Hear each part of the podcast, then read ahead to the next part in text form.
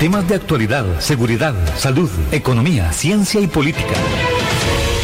Porque la información es poder. Durante los siguientes 60 minutos, esta quedará al descubierto. Con usted al descubierto acompañan en su programa Al Descubierto, aquí en su radio actual 107.1 FM, con cobertura en todo el territorio nacional. Así como todos los días, de lunes a viernes, al ser en punto las 10, iniciamos nuestro programa y hoy con un tema que algunos desconocemos, me incluyo, el tema del chamanismo. Pero para eso tenemos hoy invitado especial. Hoy nos acompaña el señor escritor, de que nos va, a estar en el programa, don Oscar Oscar Brenes Cerdas, que él es escritor y también, perdón, ingeniero. Don Oscar nos va a comentar sobre este tema de el chamanismo. Él tiene muchos libros que también hablan de nuestra descendencia indígena, rituales, historias. Eh, así que, Oscar, muchísimas gracias por estar en el programa y eh, enseñarnos un poquito de todo este tema y toda esta recopilación de información que vos tenés. Muchas, muy buenos días, Oscar. ¿Me escucha, Oscar?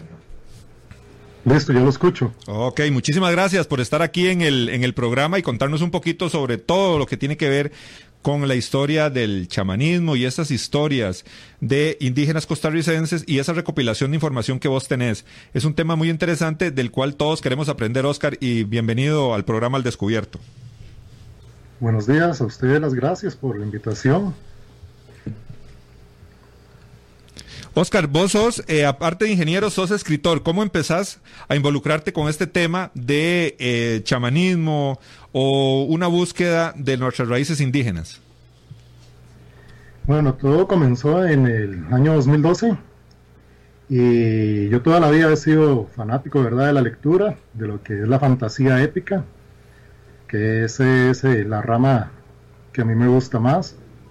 Pero yo veía que a nivel mundial y la fantasía épica tomaba solo temas que eran de Europa, de la parte nórdica y, dejaba muy de lado la cultura americana, que es una cultura muy rica, muy vasta.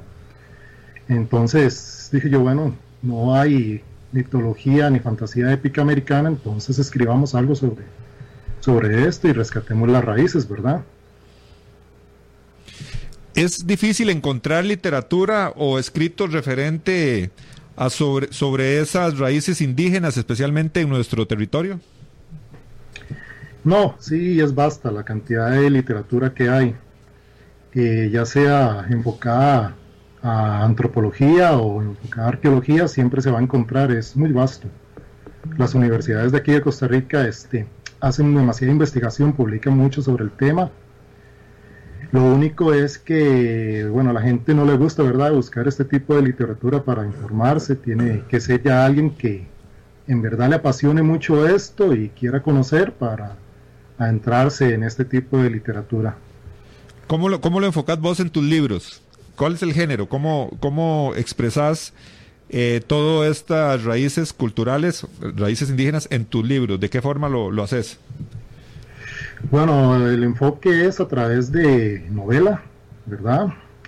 También hacer, eh, retomando aventura, para acercar un poco más a, a, los jóvenes, al público en general, a que no se lean un texto muy rígido, digamos algo académico, sino que sea una aventura, que sea algo que los atraiga, que ellos se sientan motivados a seguir leyendo, porque eh, la idea mía era entrarlos a cómo posiblemente fue la vida eh, de los habitantes precolombinos, ¿verdad?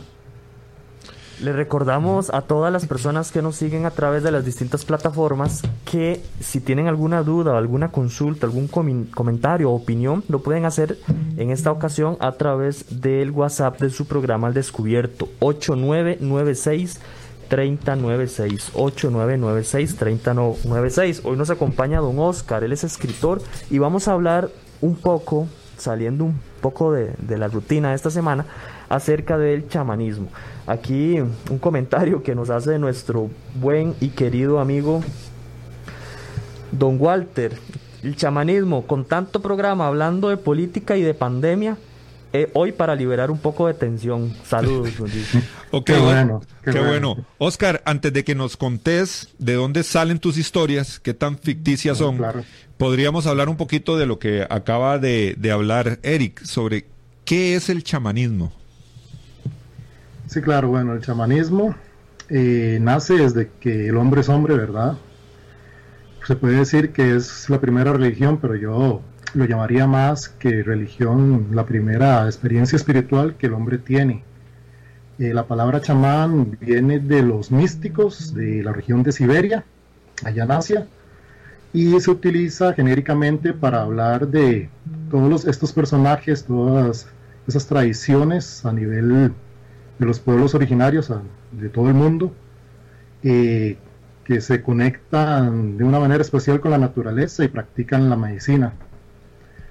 Eh, cada pueblo originario en todo el mundo tiene un nombre en particular para estos personajes, dependiendo de el rango, dependiendo de las acciones que ejecute a nivel espiritual.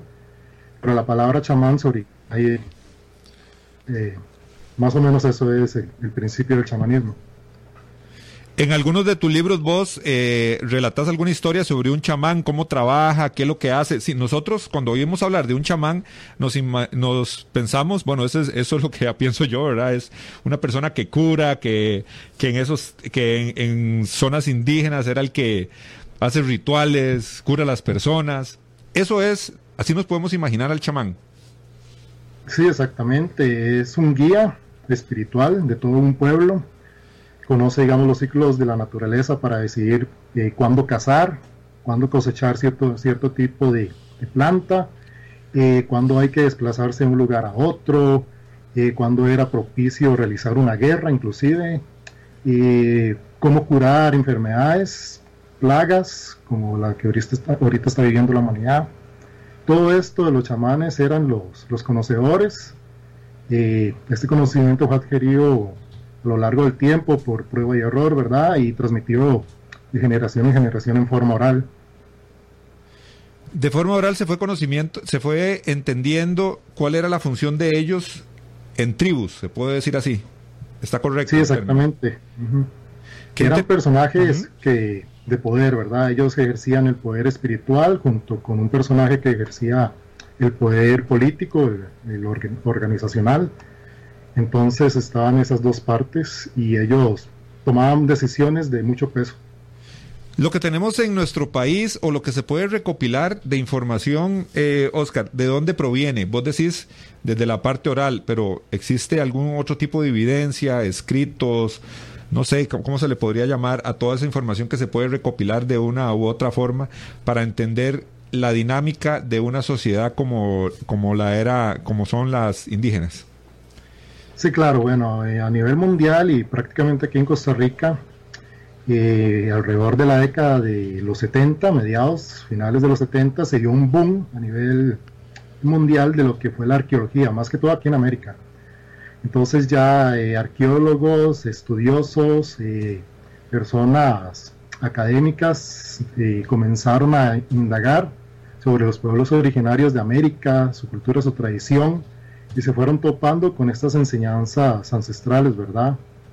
Y mucho de este conocimiento ancestral también hay que entender que cuando se dio el mestizaje, eh, mucho se perdió, pero mucho se, se mezcló con las tradiciones que ya traían los europeos e inclusive los pueblos, los esclavos africanos, ¿verdad? Que trajeron los españoles.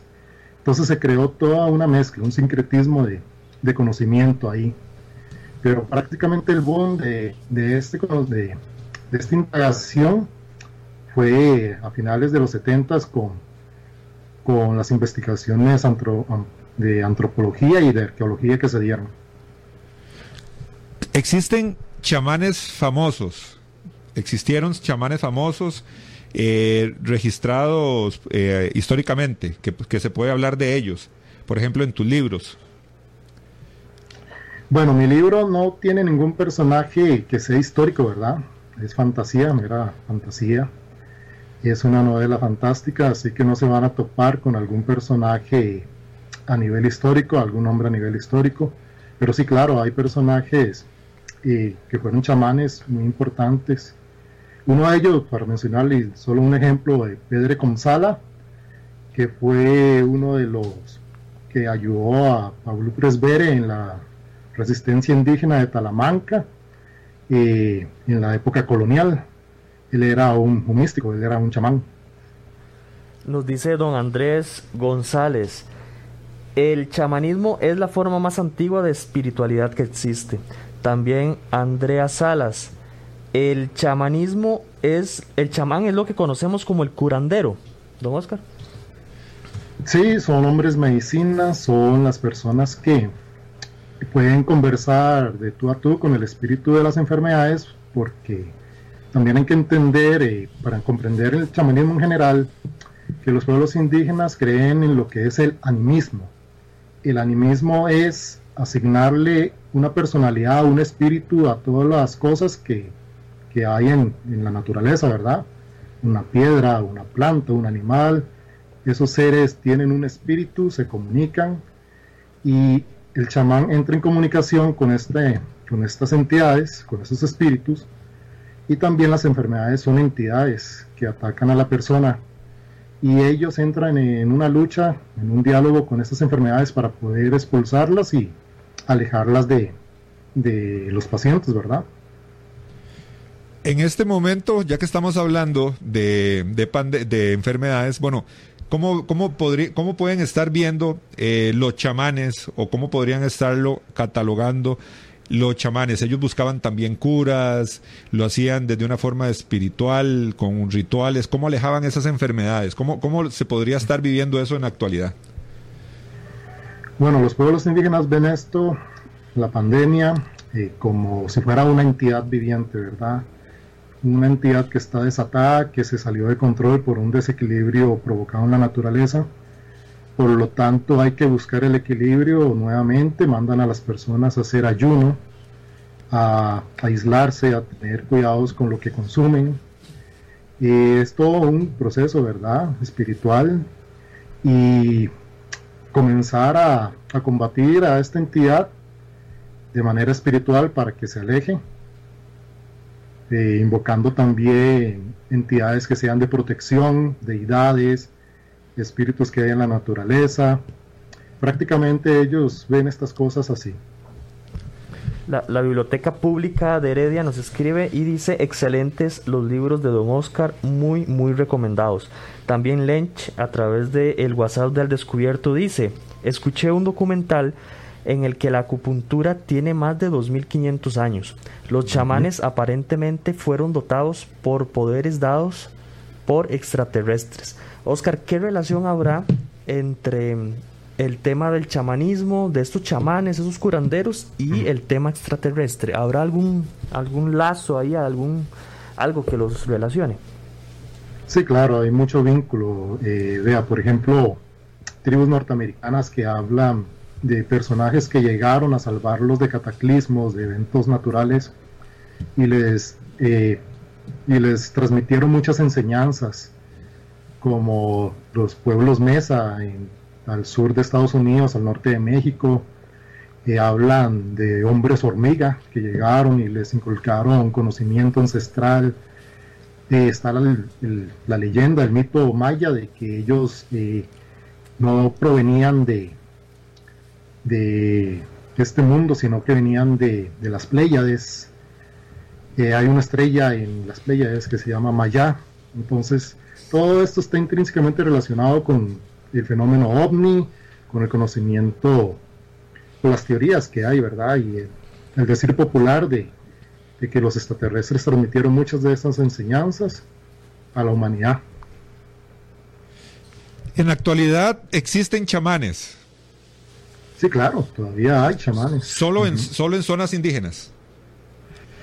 Sí, también hay mucho neochamanismo, ¿verdad? Que es algo que nació eh, gente que, que, no necesariamente sea indígena, pero que se inclina a practicar medicina natural, eh, adivinación. Existen también los chamanes autóctonos, eh, los más puros, los más, eh, por decirlo así, que no han sido contaminados por la civilización, se encuentran en la Amazonía, en los pueblos amazónicos que lamentablemente este, están siendo eh, masacrados y diezmados por las políticas eh, extractivas de, de Bolsonaro ahorita en Brasil, extrayendo petróleo, árboles, matando flora y fauna. Entonces ellos sí eran o son de los más puros que se pueden encontrar en América. Oscar, hace mucho tiempo yo vi en, en, una red social una publicación que invitaba a las personas a realizar un cierto ritual, un ritual que estaba destinado a una limpia o una limpieza total, desde corporal hasta espiritual. Esa, esa invitación hacía referencia a un proceso llamado el ayahuasca. Inclusive, hace una semana salió en la noticia, lamentablemente, una muchacha de otro país visitó Costa Rica exclusivamente para internarse en una de estas montañas con una tribu, con un chamán, realizar este, este procedimiento de la ayahuasca. Salió con éxito todo. Cuando ella ya había terminado el ritual y ya se desplazaba a estar en el hotel, eh, la asesinan a la muchacha a ella la, la secuestran y la, la, matan y se encuentra muerta. Nada relacionado con el chamanismo, pero hay personas que vienen de otros países, inclusive hay personas costarricenses que toman esa decisión, por la razón que sea, de ir, internarse y realizarse esta especie de limpia o este, yo le llamo como un reseteo espiritual que se realiza. ¿Puedes comentarnos tal vez ampliamente de qué se trata el ayahuasca en sí? Sí, claro. Bueno, la ayahuasca es una planta de poder. Las plantas de poder son todas estas, todos estos elementos vegetales que al ser consumidos por el ser humano le permiten a este entrar en estados alterados de conciencia. Ya este científicamente ese es el concepto, chamánicamente es que el espíritu de la planta es un psicopompo.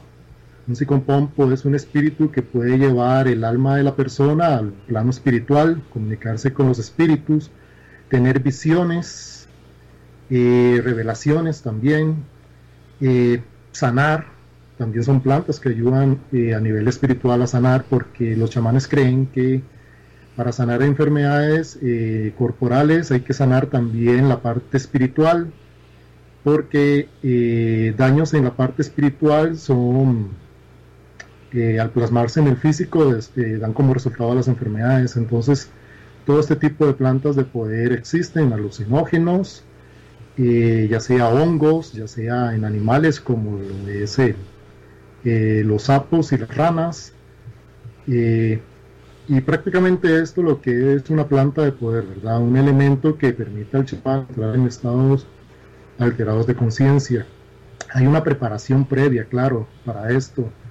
Eh, hay ayunos, eh, hay este, preparación espiritual, hay que despojarse de miedos y dudas antes de realizar este tipo de, de rituales, porque si uno tiene miedo y dudas, y lo que uno va a encontrar al otro lado va a ser cosas feas, nada bonitas. Uno tiene que estar preparado también para encontrarse con la parte oscura que hay espiritualmente hablando dentro de uno, lo que decimos popularmente como los demonios internos y todas esas cosas feas que tenemos que enfrentar para poder sanar espiritualmente, ¿verdad?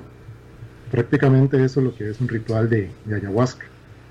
Ok, tal vez aclararle a las personas, aquí no lo está haciendo eh, don Mariano Rodríguez. El ayahuasca en sí no es eh, todo el proceso. El ayahuasca es la planta o, es el, es el vehículo. El vehículo, correcto. Pero eso no es solo eso, ¿verdad? En esta publicación que te comentaba, eh, todo, o sea, este proceso de beber o de consumir este, este producto, esta medicina, colocaba a la persona en un estado, ¿verdad? En, el estado óptimo para que ahí llegara este chamán, este líder espiritual y realizara un procedimiento. Es así. Es así. Y ya estando en el plano espiritual, bueno, el chamán tiene la habilidad de entrenamiento, conocimiento de que cuando entra en un estado alterado de conciencia, ya sea por meditación, por música, por cánticos o ya sea por una planta de poder, el chamán tiene la habilidad consciente de saber qué está pasando, ¿verdad? Pierde la noción de su cuerpo, pero él, su mente está activa en el otro lado. Eh, lo que pasa con la gente es que no tienen esta habilidad, ¿verdad? Para poder tener el control de ese viaje. Ellos se dejan llevar y, para autoguiarse, exactamente. El chamán sí tiene esa habilidad por entrenamiento, por práctica, por conocimiento. Por eso es que es necesario que cuando uno va a construir una planta de poder lo haga al lado de un conocedor, como es el chamán. Porque el chamán tiene la habilidad también para guiar a la persona, ya sea con cánticos, con la voz, con, eh, con toques en el cuerpo, de indicarle a la persona cómo, cómo va el viaje, cómo está el asunto, ¿verdad? Oscar, ¿cómo es, cómo es el cambio eh, ya en la práctica, ya materializado? Si tenés dentro de, la investigación alguna experiencia o no sé si hasta vos mismo en algún momento lo has realizado, una persona que ingresa, por ejemplo, o que toma esta decisión, una persona que tal vez está muy estresada, que tiene problemas, tiene algún tipo de malestares eh, y quiere un cambio en su vida, realiza este procedimiento y después del procedimiento, ¿qué es lo que sucede con la persona? Efectivamente cambia, se libera, hay riesgos, existe la posibilidad de que, como dicen por ahí, que no regrese. Sí, claro, hay riesgos, por supuesto que sí. Eh, lo que pasa, bueno, si todo el ritual sale bien, la persona va a tener un conecte con su parte interna, con su espiritualidad, eh, la sociedad actual nos ha desligado de lo que es la conexión espiritual, ¿verdad? Y la conexión con la naturaleza, sobre todo. Entonces las personas después de esto tienen un conecte, buscan un poco más la espiritualidad, buscan sanar todas esas heridas del alma, esos eventos eh, que han dejado marca en sus vidas y comienzan un cambio positivo en alimentación, en ejercicio, en, en buscar cosas sanas, pero también ocurre lamentablemente casos en que si las personas no realizan esto bien, más bien pueden acrecentar em, esas heridas del alma o, o, perderse, ¿verdad? Inclusive hay casos de personas que consumen hongos y por una sobredosis se intoxican. Los chamanes dicen que cuando pasa esto es que el alma, el espíritu se quedó al otro lado y no pudo regresar. Pero a nivel científico son intoxicaciones que dejan a la persona en estado de coma o en el peor de los casos, ¿verdad? Paros cardíacos o respiratorios. Oscar, entonces esto, esto es, tiene un grado de peligrosidad importante a nivel físico. ¿Y cómo hace la persona que quiere participar en algo de esto saber si realmente lo está haciendo con, si ya está decidida a hacerlo, cómo participa con alguien que realmente sepa cómo, cómo, cómo se hace eso, si es por recomendaciones, no, no sé, Eric, ¿qué fue lo que vio un anuncio? No sé si lo vio por Facebook o cómo fue que lo viste.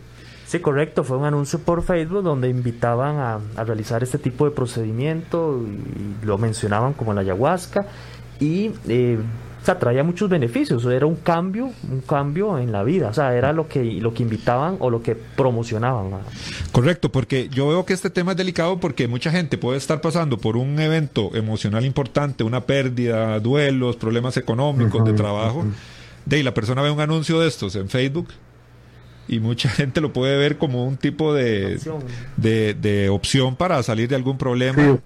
Y claro, y ve un anuncio por Facebook y se va y puede tener sus, sus consecuencias. ¿Cómo se le puede aconsejar a la gente? O sea, ¿qué, ¿qué, se puede hacer con esto? Bueno, la primera alternativa que les ofrezco, que busquen, es la meditación. Poner una musiquita, entrar en meditación, porque esto va a producir efectos muy, muy, muy similares a utilizar una planta de poder y sin mucho riesgo, ¿verdad? Poco a poco, con práctica, hagan yoga, hagan meditación, lean libros acerca de espiritualidad, de autoayuda, eh, tomen productos si quieren naturales, pero dejen como última opción este, mm, utilizar una planta de poder para, para sanar el espíritu, ¿verdad? Hay opciones más livianas y menos drásticas y ya si lo quieren practicar, entonces eh, investiguen bastante bien, busquen referencias, comentarios de personas que ya han participado en esto, referencias de las personas que llevan que llevan a cabo el, ritual, quiénes son, si son de un pueblo originario, si no, comentarios acerca de la gente, cómo les ha ido practicando esto antes de lanzarse, ¿verdad? ¿Cómo, cómo, ¿Cuánto dura aproximadamente el ritual y a dónde generalmente se realiza? Bueno, los rituales pueden durar, dependiendo de la asimilación de, la persona, de, de, la sustancia, ¿verdad? Pueden durar desde minutos hasta horas. Y esto prácticamente se realiza en, lugares preparados, ¿verdad? una cama ahí preparadita o, un lugarcito cómodo eh, donde no hayan distracciones, ¿verdad? Y la persona esté esté segura.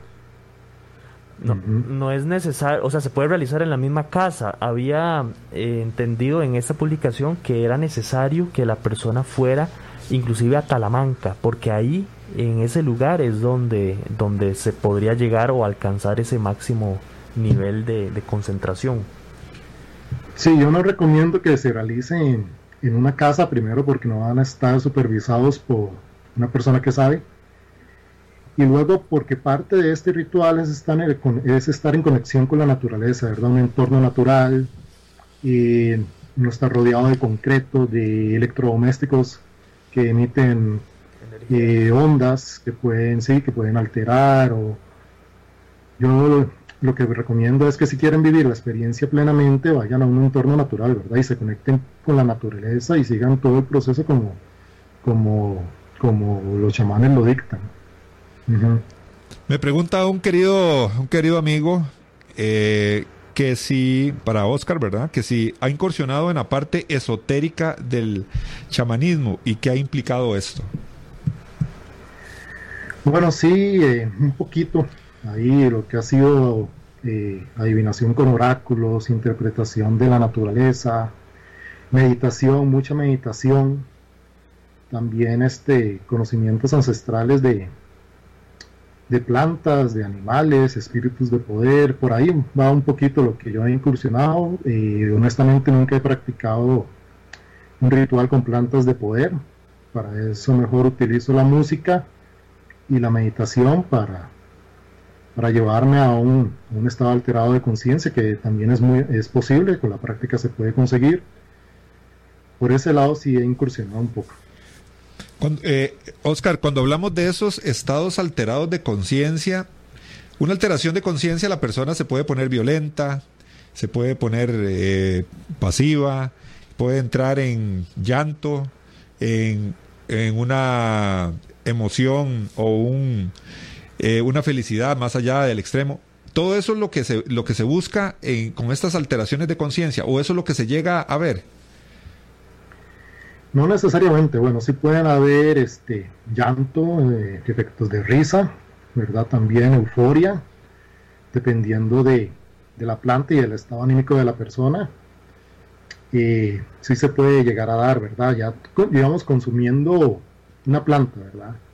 Meditación no tanto, en meditación uno se queda ahí tranquilito sentado o acostado y uno va eh, a nivel mental visualizando cosas, eh, eh, teniendo sensaciones, pero ya llegar a un estado, digamos, de violencia extrema o de...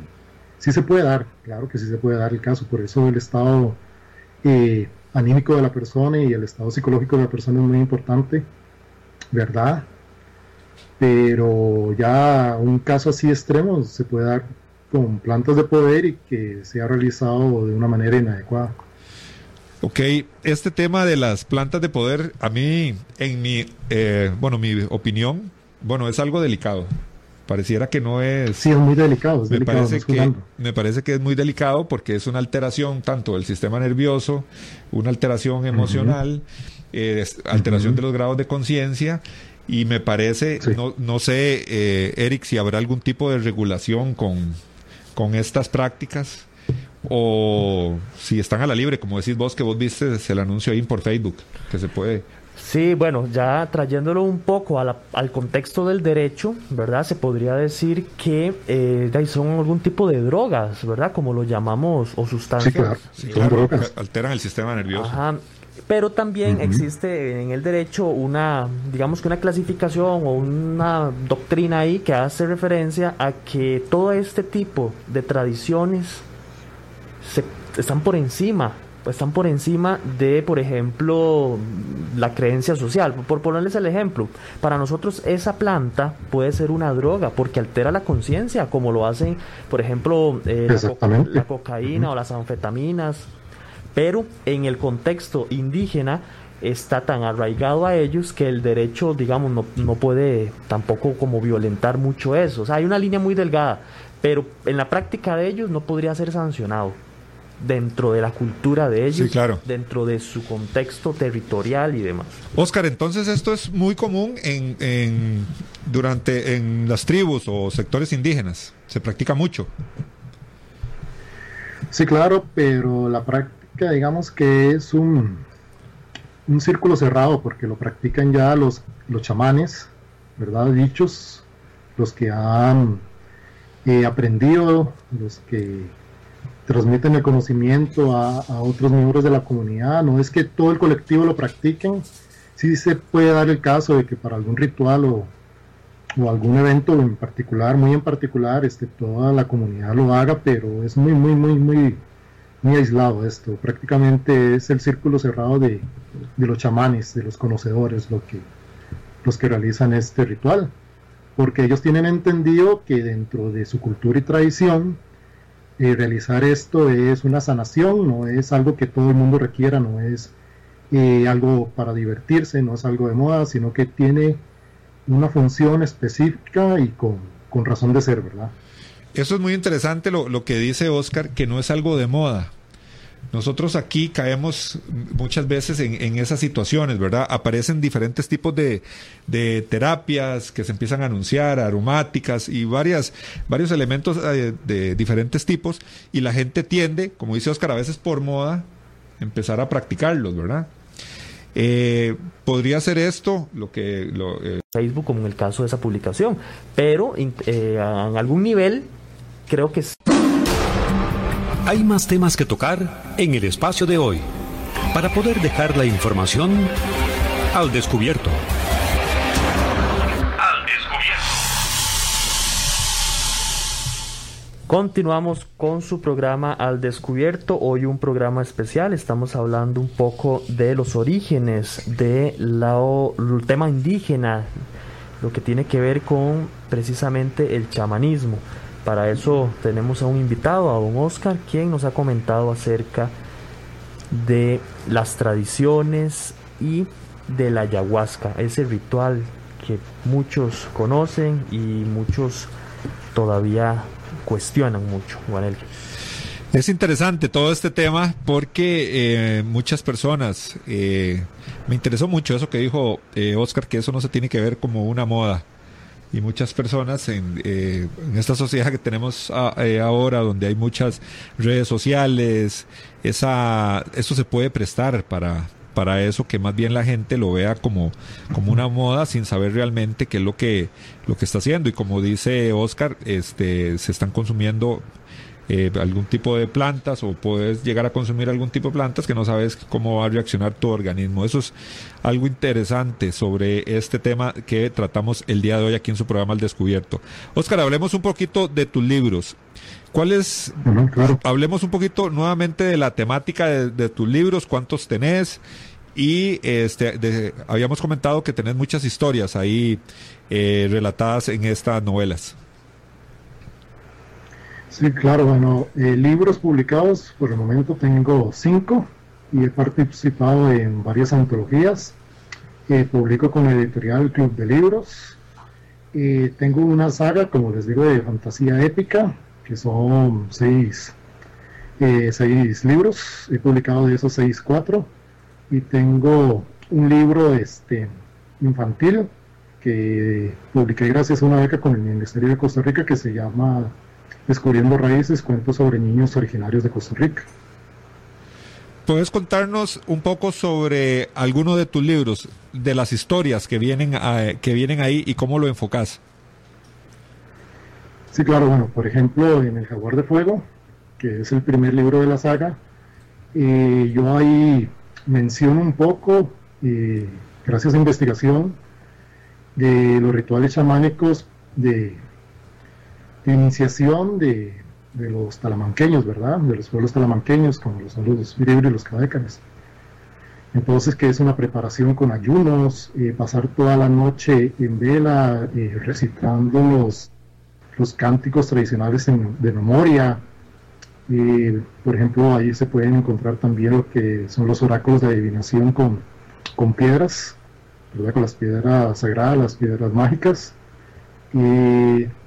Cómo posiblemente puede ser eh, el encuentro espiritual de los chamanes con, con entidades que llegan a iniciarlos espiritualmente.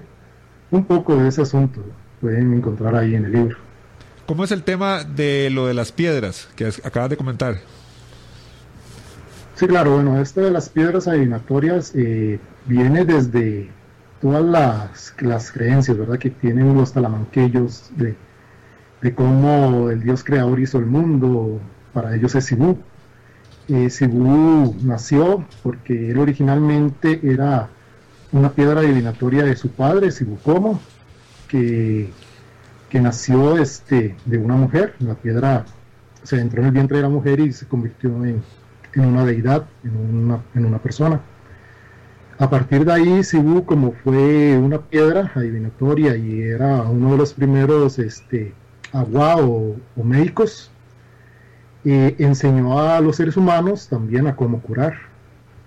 Entonces, a raíz de, de esta tradición, de esta creencia, es que nacen los médicos y todos los rangos de místicos eh, talamanqueños, ¿verdad? Eh, vos estuviste también presentando tus libros, creo que fuera de nuestras fronteras, has estado en México, también creo que en Guatemala.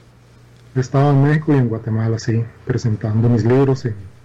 estuve en la Filgua de, del año pasado y estuve en la Feria del Libro de Guadalajara este, hace dos años.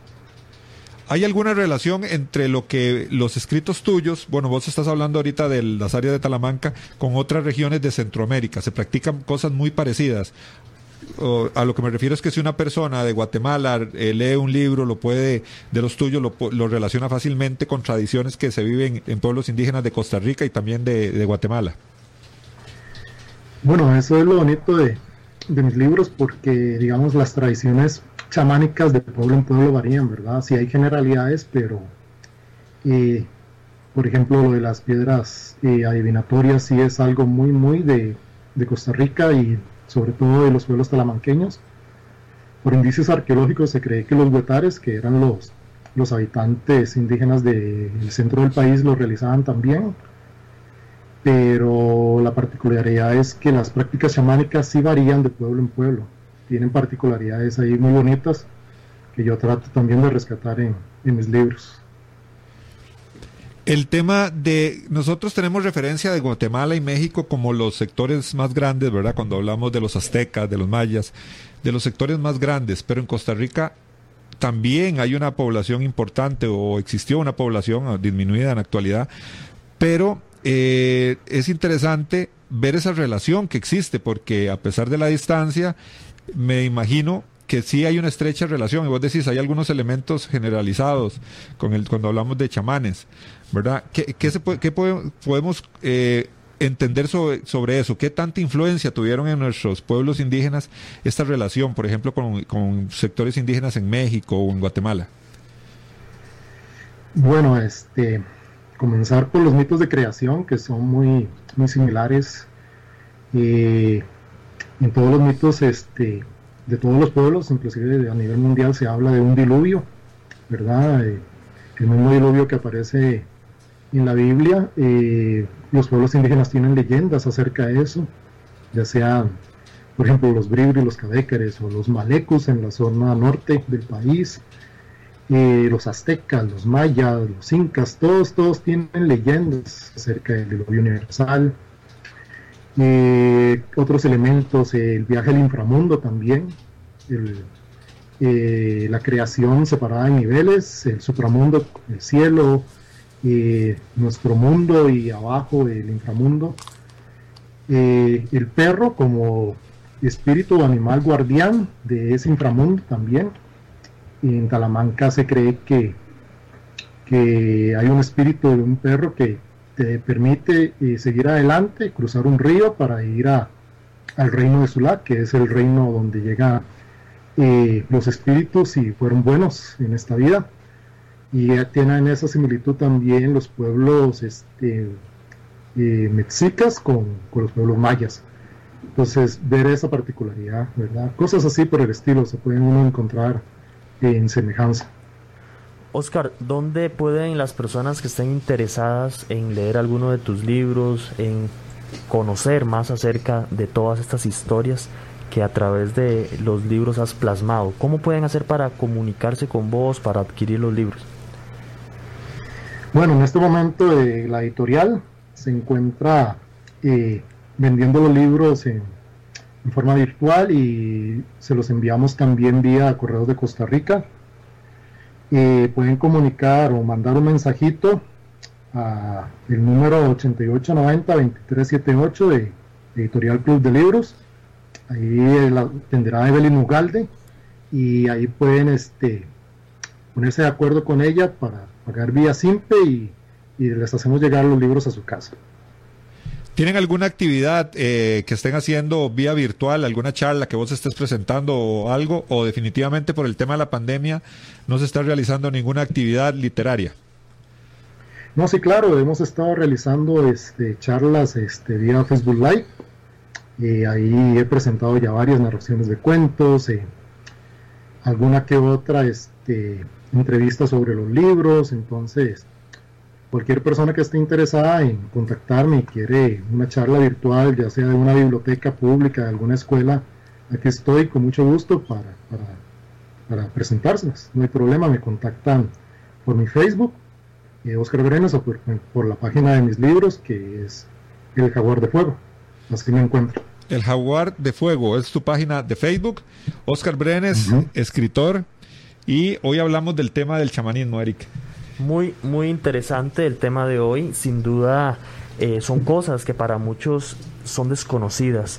Recordemos que la cultura de Costa Rica eh, trasciende muchísimos años atrás y el gobierno inclusive actualmente ha intentado rescatar que, que perdure todas esas raíces como son eh, todos estos temas aborígenes, indígenas, todas esas zonas que se ha intentado preservar, así como sus tradiciones. En estos libros de don Oscar, así como en eh, gran cantidad de material escrito, podemos eh, encontrar muchas historias y aprender un poco más de eso.